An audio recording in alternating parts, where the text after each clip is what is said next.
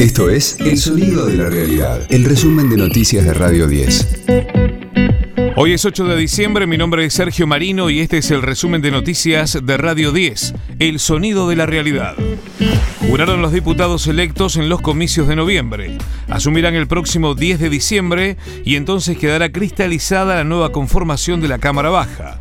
Sergio Massa continuará como presidente del cuerpo tras ser elegido por la mayoría de los bloques. La Corte Suprema falló a favor de Santa Fe en su reclamo por 86 mil millones de pesos a la nación.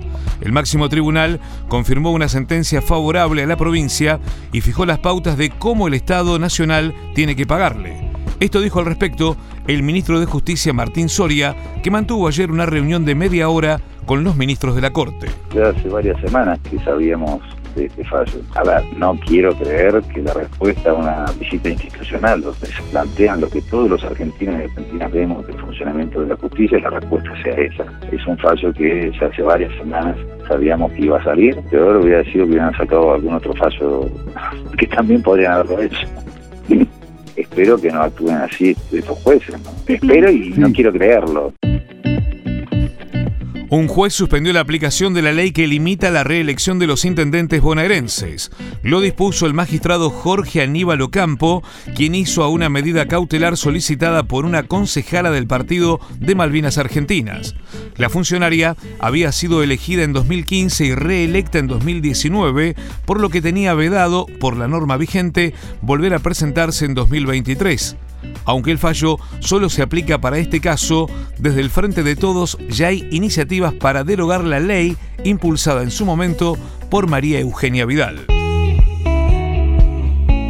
Se llevó a cabo la reconstrucción del crimen de Lucas González en Barracas.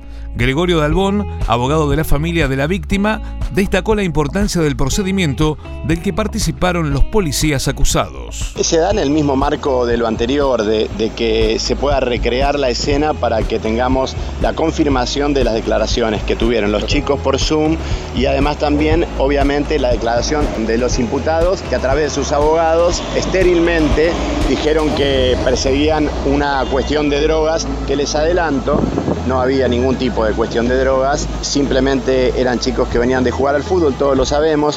Todos los jueves, en la primera mañana, no te pierdas las columnas de Pepe Mujica en Mañana Silvestre con Gustavo Silvestre. Boca y Talleres disputarán la final de la Copa Argentina. El equipo de Bataglia buscará salvar la temporada con un título. El partido se jugará desde las 21.10 en el Estadio Único de Santiago del Estero. Radio 10, el sonido de la realidad.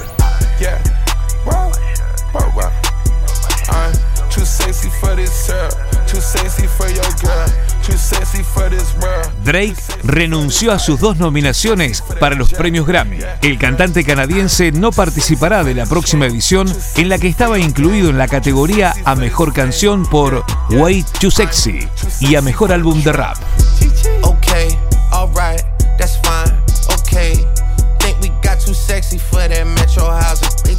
Aunque no detalló sus motivos, ya había expresado anteriormente sus críticas a la Academia de la Grabación.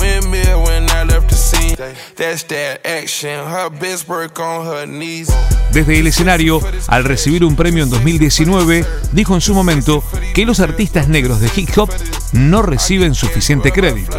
La próxima entrega de los Grammy será el 31 de enero y tiene al cantante y pianista John Batiste como principal candidato con 11 nominaciones. Este fue el diario del miércoles 8 de diciembre de Radio 10, el sonido de la realidad.